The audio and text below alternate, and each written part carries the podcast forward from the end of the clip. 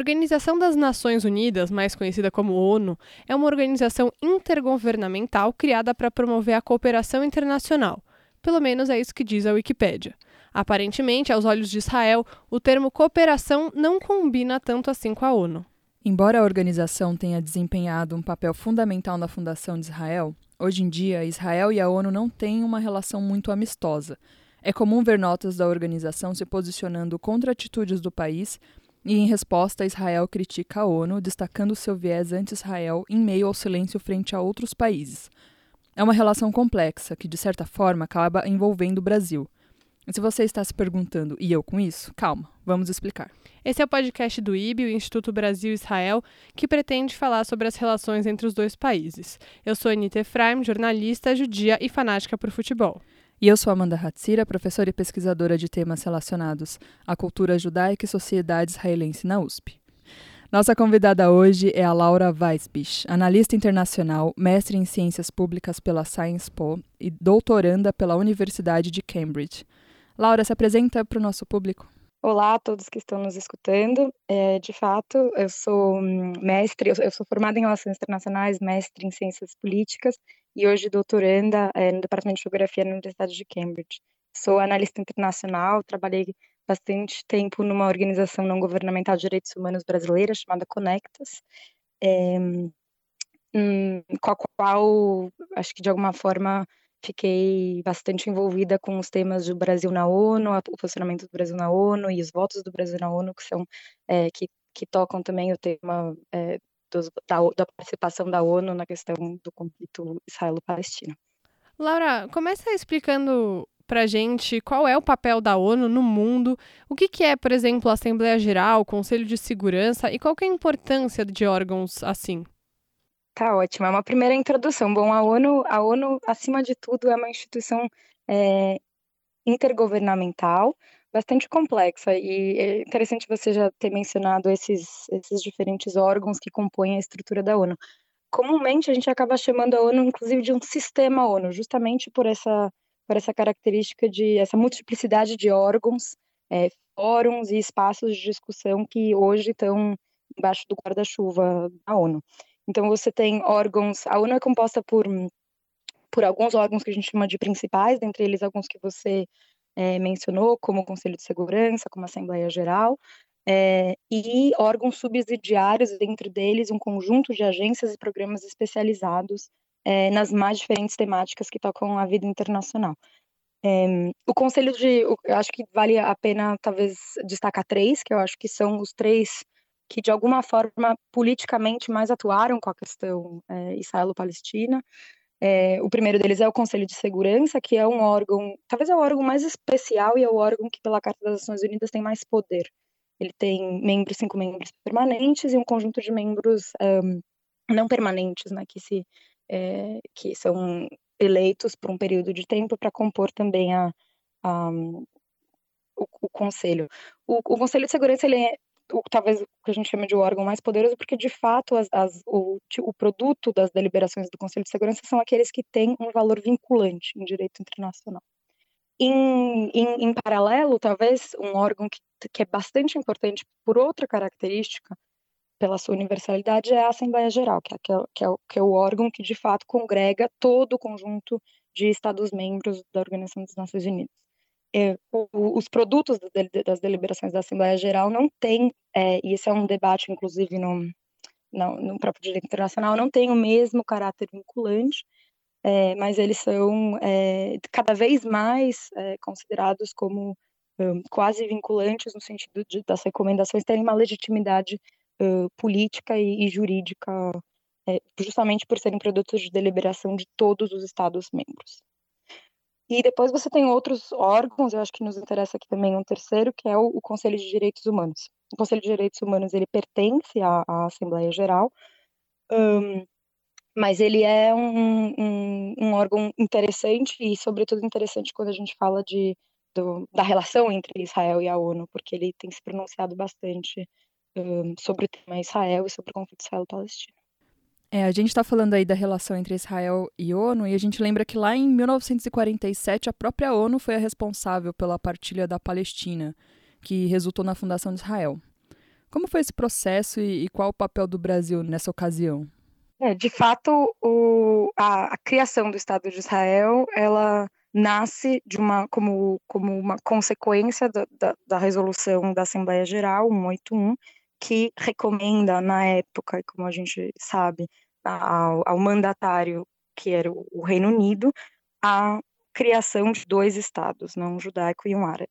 A questão, é, isso foi em 47 acho que tem que voltar um pouco, antes, antes de entrar nos detalhes aqui dessa, dessa resolução, que é uma resolução bastante importante, de fato, como você mencionou, teve o papel do Brasil e do diplomata Oswaldo Aranha, né, como presidindo essa, essa sessão, esse conjunto de sessões que, que, que permitiu a, a aprovação dessa resolução e, e por fim, né, a criação do Estado de Israel.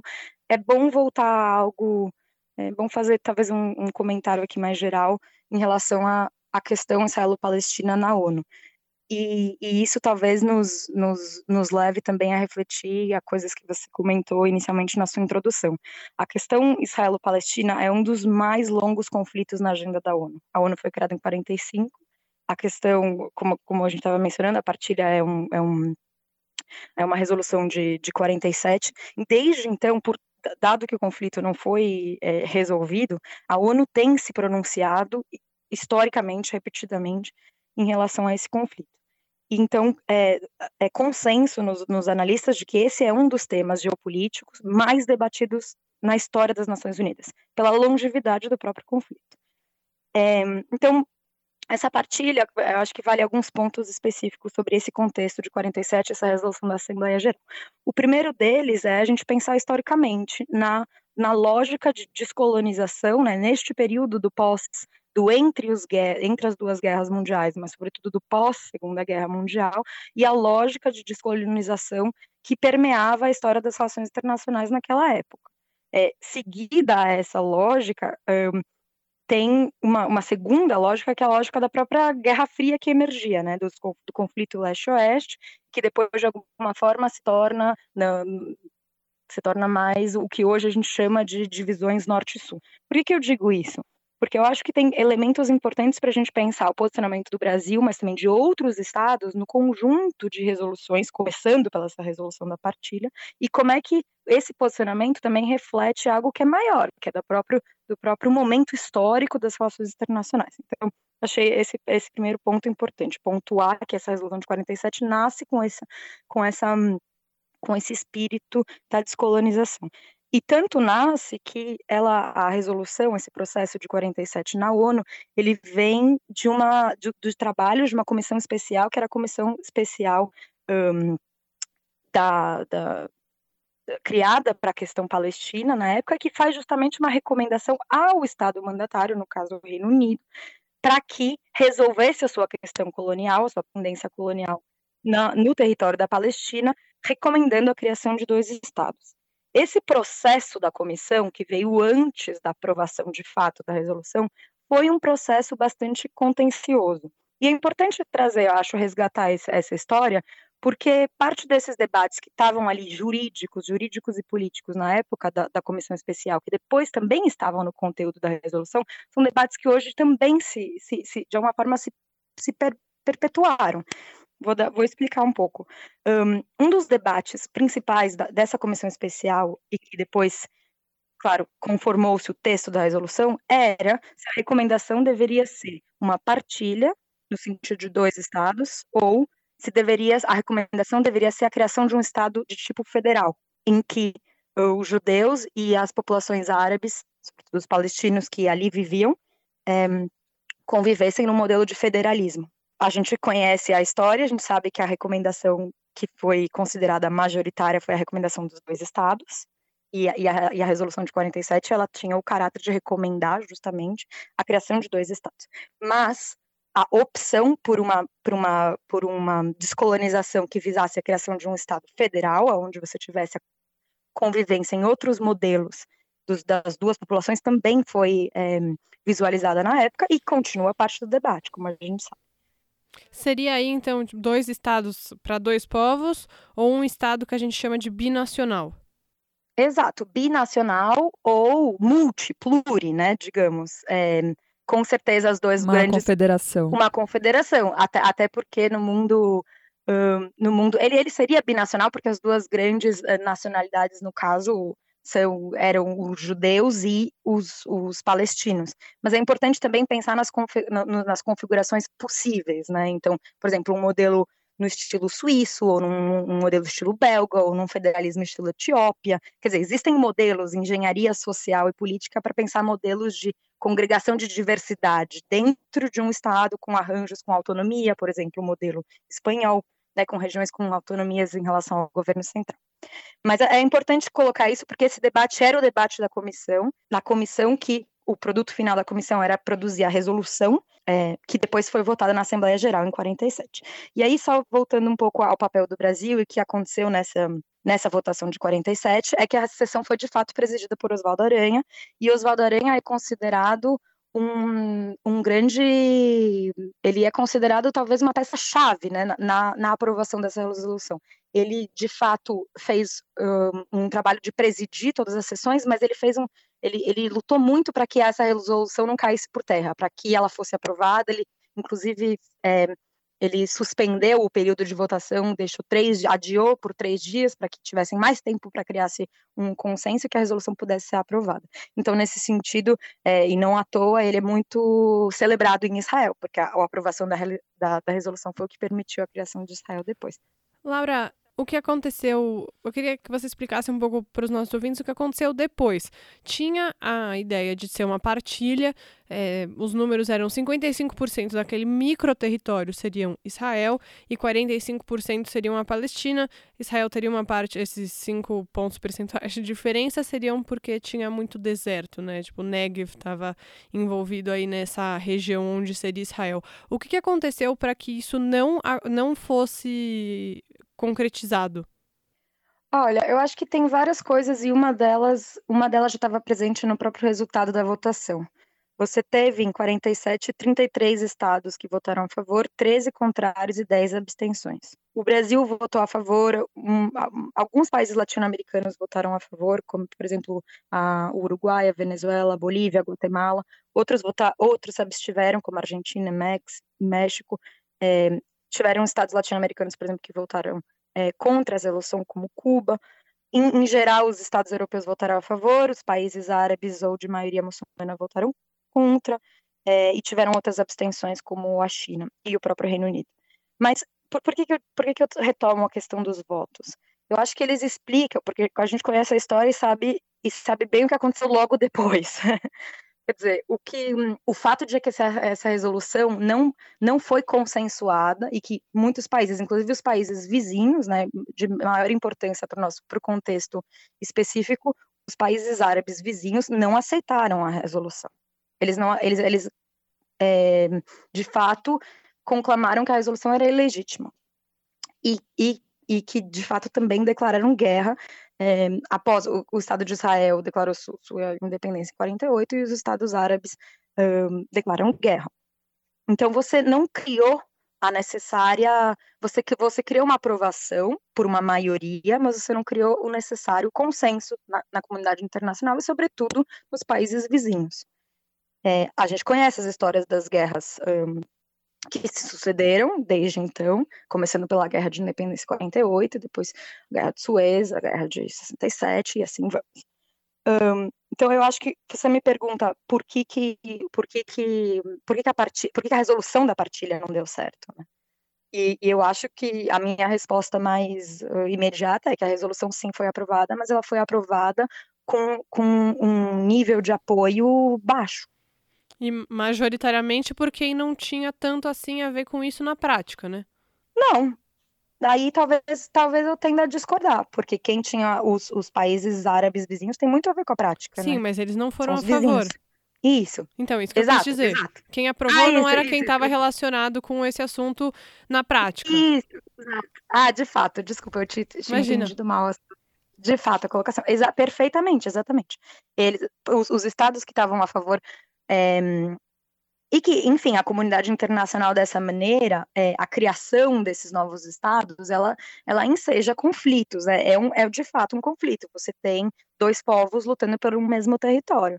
Agora, o que aconteceu é que esse, essa, essa maioria, ela não era uma maioria sustentável nesse sentido, porque os países da região, e, e se você pensar a evolução do conflito, na época e durante bastante tempo era um conflito israelo-árabe, não era? Hoje é um conflito que cada vez mais, com, com, inclusive com sucessivos acordos de paz com certos países da região, ele se torna a questão palestina, o conflito israelo-palestino, mas naquele período ele era um, um conflito israelo-árabe, ele se tornou um conflito israelo-árabe. Então você tinha uma questão sim com os países da região. É, então, eu acho que a base jurídica do, do Estado de Israel, que, que, que é constituída com essa resolução da ONU, é uma base jurídica que sempre foi contestada, né, desde o seu período histórico. É, inclusive, e é, e é interessante, é, e a história, a gente já está mais de 70 anos depois desse, desse, desse fato histórico, mas é, a própria OLP, a Organização de Liberação da Palestina, declarou, considerava ilegítima essa, essa resolução até 1988, quando depois começa, quando, quando depois começa a, a inverte a sua posição e aí torna possível sentar-se à mesa e negociar, que foi todo o processo de Oslo que ocorreu depois na década de 90. Então, claro, existe uma evolução histórica, a gente está falando de 47, mas é importante já colocar essas controvérsias e essas polêmicas e esses desacordos que estavam ali na base de 47. É, Laura, é, como você falou, né, a relação entre Israel e a ONU desandou também desde então há conflitos constantes e sempre que o conflito entre Israel e grupos palestinos esquenta, há um posicionamento da ONU crítico a Israel. Por que você acha que isso acontece hoje em dia? Olha, eu outra coisa importante de pontuar sobre a ONU e que talvez eu devesse ter, pontu, ter pontuado quando a gente começou a discutir o que é a ONU. A ONU ela é ao mesmo tempo o conjunto dos seus Estados-membros, 193, é, e é ela é uma organização, uma burocracia própria. E essa tensão entre uh, o funcionamento das suas agências, os funcionários internacionais e as vontades né, dessas, da ONU como uma instituição, e ao mesmo tempo as vontades e os interesses dos estados que compõem a ONU é um dilema clássico das relações internacionais. Mas eu acho que é importante pontuar isso, porque quando você fala a ONU, ou quando a gente pensa a ONU é ou não é a favor de Israel, é ou não é, do que, que a gente está falando? A gente está falando dos países, da posição política, diplomática dos países em relação ao conflito, que pode ser das mais variadas posições, ou a gente está falando do, da ONU como instituição, do seu secretariado, da sua burocracia própria. Eu acho que é importante pontuar isso, porque é, você não consegue entender a produção de resoluções e de ações que, que versam sobre o tema Israel e sobre o conflito Israel-Palestina, sem entender quem são os atores que estão produzindo essas coisas. Então, quando a gente fala de resoluções, por exemplo, não é a ONU é contra Israel. A ONU, nesse sentido, não existe como ONU. Que, que resoluções são essas? Elas são propostas por países. Que países? Bom, a gente tem que ver que país propõe em qual fórum que o tema Israel seja discutido na agenda e que depois alguns desses fóruns é, exigem votação e posicionamento posterior do, do, conjunto da comunidade. Então, que tipo de país também está aprovando ou um, se posicionando contra certas resoluções? Então, se a ONU é a favor ou contra Israel, é, eu diria que a ONU é também o que os países querem que ela seja. Se a gente for falar, por exemplo, das resoluções, a gente tem resoluções que versem sobre Israel no Conselho de Segurança, historicamente discutindo o conflito, num tema, num guarda-chuva muito amplo, chamado a situação no Oriente Médio, depois discutindo conflitos específicos, como o, a guerra civil no Líbano e a participação de Israel nesse conflito. Você tem resoluções no Conselho de Segurança que versam especificamente sobre a situação de segurança na, nos territórios palestinos ocupados, e você tem um, um, questões, resoluções específicas, por exemplo, só sobre assentamentos. Eu dei, e, e, aí vai, eu acho que eu dei só alguns exemplos só do Conselho de Segurança. Depois você tem a Assembleia Geral, a Assembleia Geral também tem certos temas.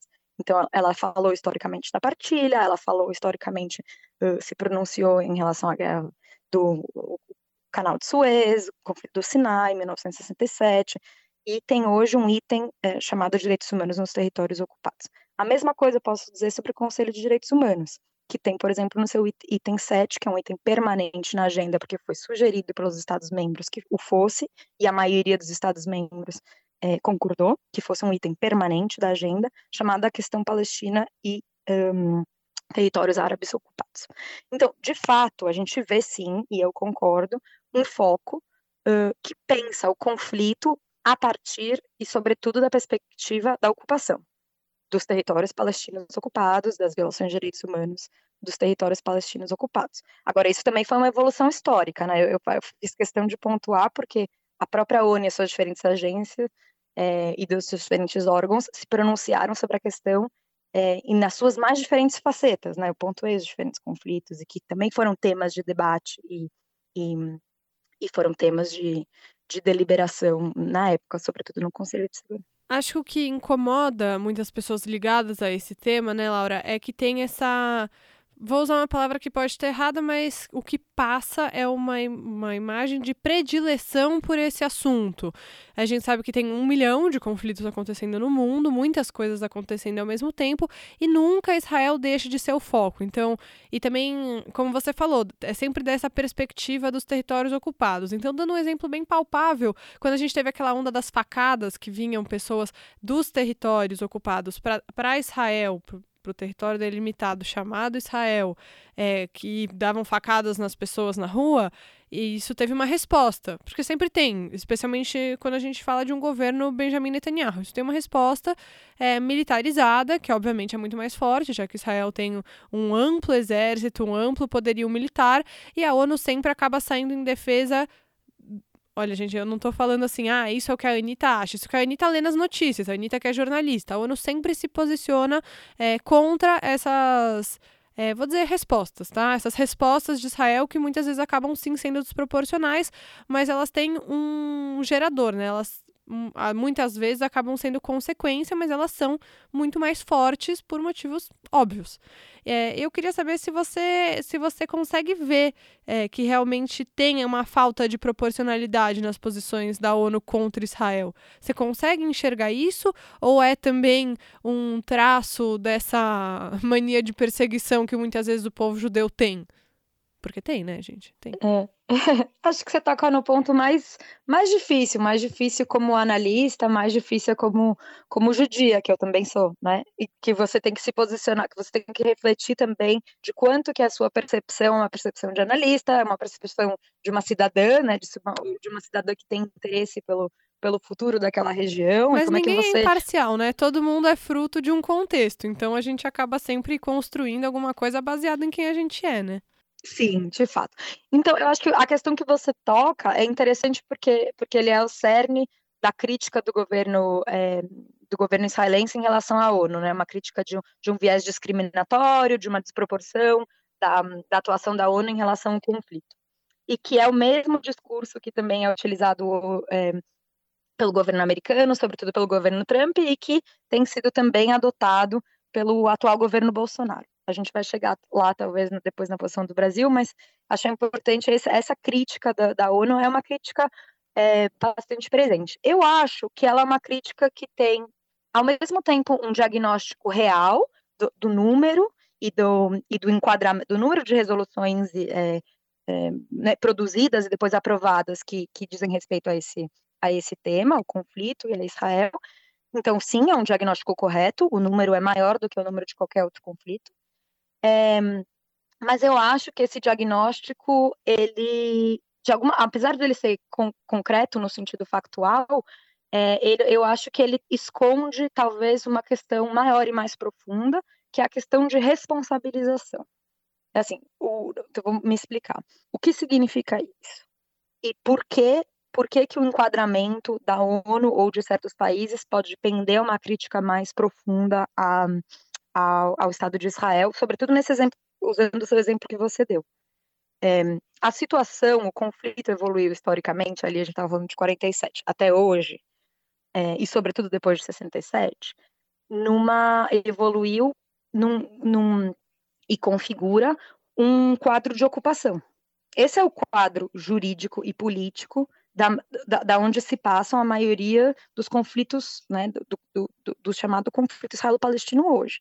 E esse quadro de ocupação no direito internacional, ele exige responsabilidades diferentes para as partes.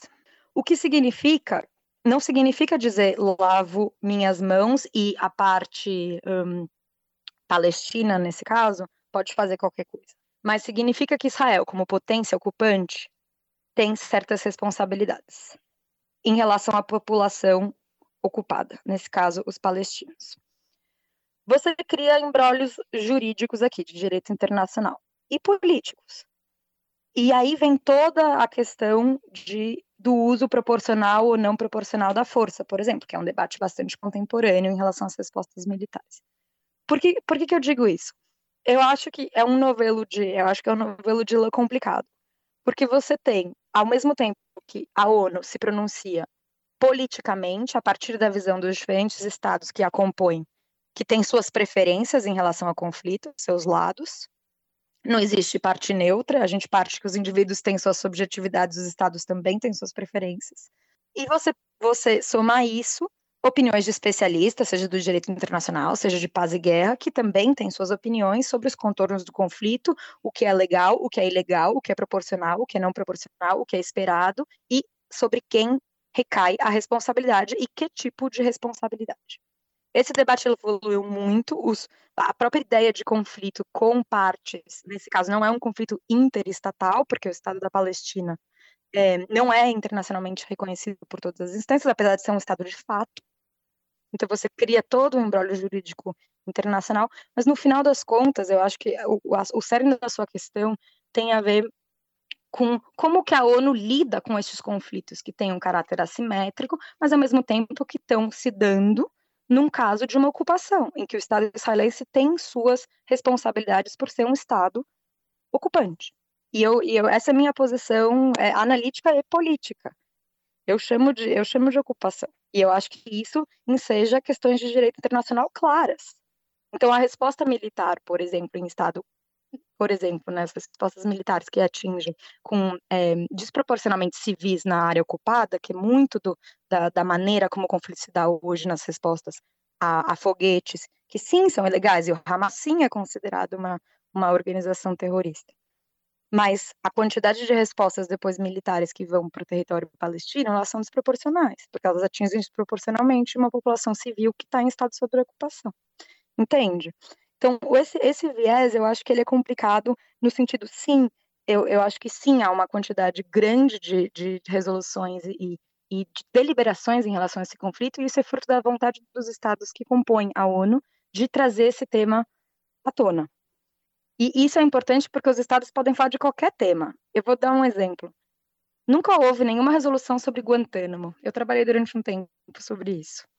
Por que não houve? Porque há tão poucas resoluções sobre o papel dos Estados Unidos é, em certos conflitos, e inclusive, por exemplo, as violações de direitos humanos em Guantánamo. Porque nenhum Estado teve vontade política de colocar isso na mesa como tema de deliberação. É possível? É possível. Mas os Estados têm vontade política de discutir o conflito israelo-palestino. Então, isso explica a quantidade de resoluções e de pronunciamentos da ONU. E, de acordo com a sua análise, Laura, é, para essa relação melhorar, o que, que você acha que precisa mudar? A relação do, de Israel com a ONU? Isso. Eu acho que tem uma parte, tem uma parte que, que é complicadíssima, mas eu acho que tem uma parte que começa também pelo, pelo Estado israelense, que é o reconhecimento. Existe hoje uma desconfiança, né, do caso, desconfiança e um argumento de que a ONU também não seria legítima e que, portanto, tudo que a ONU diz não é legítimo. Então, a posição israelense é uma posição bastante defensiva nesse sentido, que não é única, absolutamente não é única. Quando o Brasil, um, porventura, é mencionado em, em, em, deliberações, sobretudo no âmbito do Conselho de Direitos Humanos, o Brasil também se defende, dizendo que não é bem assim, de que de que a ONU está sendo injusta, e, e, eu trabalhei bastante tempo com política externa de direitos humanos brasileira, é, acompanhando esse tipo de posicionamento em relação aos órgãos internacionais. É natural de que os estados, é, de alguma forma, vejam a sua soberania violada quando um órgão internacional se pronuncia sobre temas que lhes dizem respeito, e que tendam a uma posição diplomática defensiva.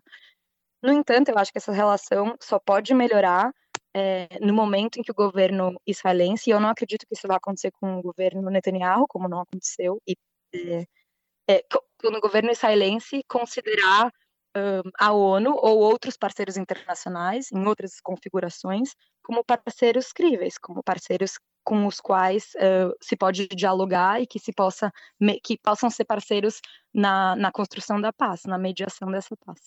É, enquanto o governo israelense considera que tudo que vem da ONU é ilegítimo ou discriminatório, tem um viés anti-Israel ou é, nesse sentido, não existe, não existe possibilidade de melhoras da relação.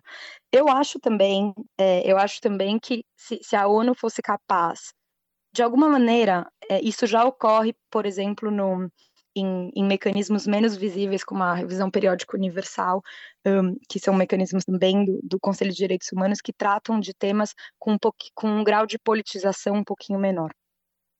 E isso permite que temas técnicos sejam abordados de alguma maneira, técnicos, no sentido de que questões de direitos humanos são essas, e permitem espaços de mais confiança onde os estados podem dialogar entre eles sobre temas e problemas comuns e podem se recomendar questões. Eu acho que esses espaços, eles são espaços que permitem uma criação de confiança, que permitem ao Estado, ao Estado israelense de dialogar é, de maior, maior, talvez com maior conforto. Agora, de fato, é, eu acho, eu, eu acho que a ONU deveria também. É, é difícil dizer, eu mesmo estou me contradizendo quando eu digo que a ONU deveria. A ONU, no fundo, os técnicos e especialistas eles falam sobre vários assuntos. E isso é importante, não, não é só Israel que é debatido. Agora, o governo também usa disso, dizendo, ah, somos só nós que somos debatidos. Para a gente fechar aqui, é, eu queria que você falasse um pouquinho, a gente está com o tempo estourado, mas para a gente não, não passar batido sobre esse assunto, sobre essa mudança recente do Brasil no seu posicionamento em relação a Israel. A gente sabe que, historicamente, o Brasil sempre votou a favor da Palestina, com essa mudança de governo, o Jair Bolsonaro, presidente atual do Brasil, tem um alinhamento explícito com Israel, desde o início fez promessas que, inclusive, ele até agora não conseguiu cumprir, de mudança de embaixada embaixada, ele é ovacionado por parte da comunidade por essa mudança de posicionamento. Queria que você explicasse rapidinho para a gente o que mudou e qual que é a relevância desse, dessa mudança. Né? Esse ano a gente teve um primeiro voto é, a favor de Israel num, numa questão que envolvia o conflito. Como que a gente está nesse cenário? Tá ótimo. Olha, o, o Brasil tem uma posição diplomática há, alguns anos bastante clara, que é o apoio à solução dos dois estados, né? A gente mencionou, um, a gente mencionou que, que esse debate na origem já tinha sido um debate, é, mas essa é, a, no fundo, não é só uma posição brasileira, é uma posição de grande parte da comunidade internacional. É, e isso explica, inclusive, o que a gente estava discutindo anteriormente, o, o apoio da solução de dois estados, quando hoje você de fato tem um estado e um não estado, né? Que, que, não conseguiu se constituir, a tendência da ONU é, é, de alguma forma, dos países da ONU, é criticar o Estado ali constituído e, de alguma forma, o fim da ocupação poderia significar uh, a criação desse segundo Estado que não, não saiu do papel.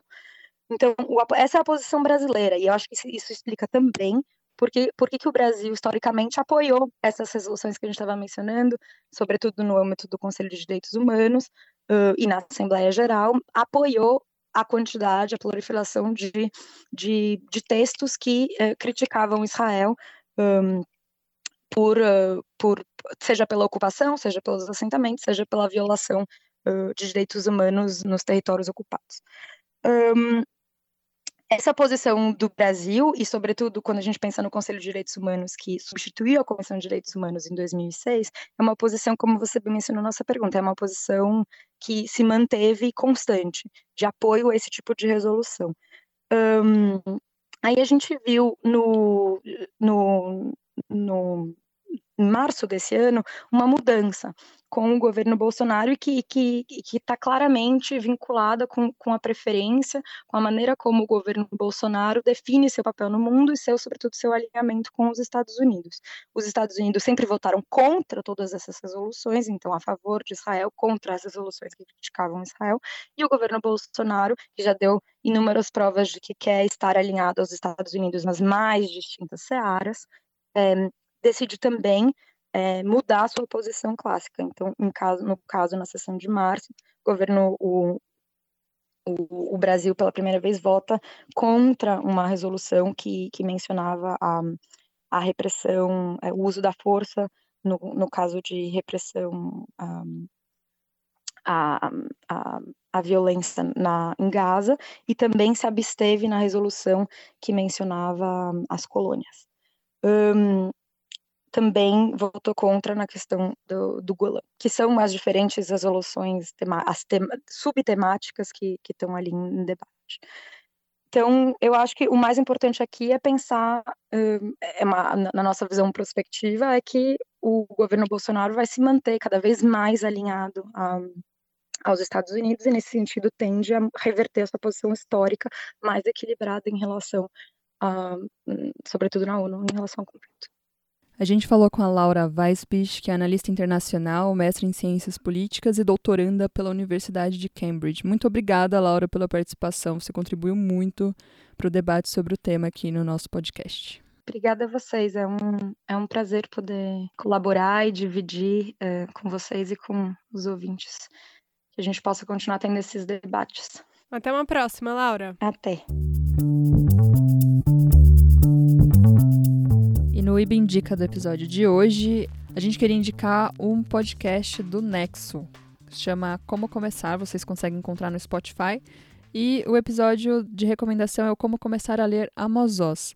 Esse episódio traz entrevistas com o professor do Departamento de Letras Orientais da USP, Luiz Kraus, e com o editor e tradutor do hebraico, Paulo Geiger, que verteu ao português algumas das principais obras de Amos Oz. Nessa conversa, eles falam sobre a produção do israelense como ficcionista, que também foi uma grande voz pela paz em meio ao conflito israelense-palestino, além das questões políticas centrais que aparecem às vezes de pano de fundo ou como foco em suas obras e dão dicas também para quem quer começar a ler Amos Oz. Bastante interessante e recomendo bastante. O Oz foi um autor que a gente citou muito durante os nossos episódios do podcast e para quem está afim de começar a se aprofundar um pouco mais nas obras dele, esse episódio é bem interessante e bacana, recomendamos.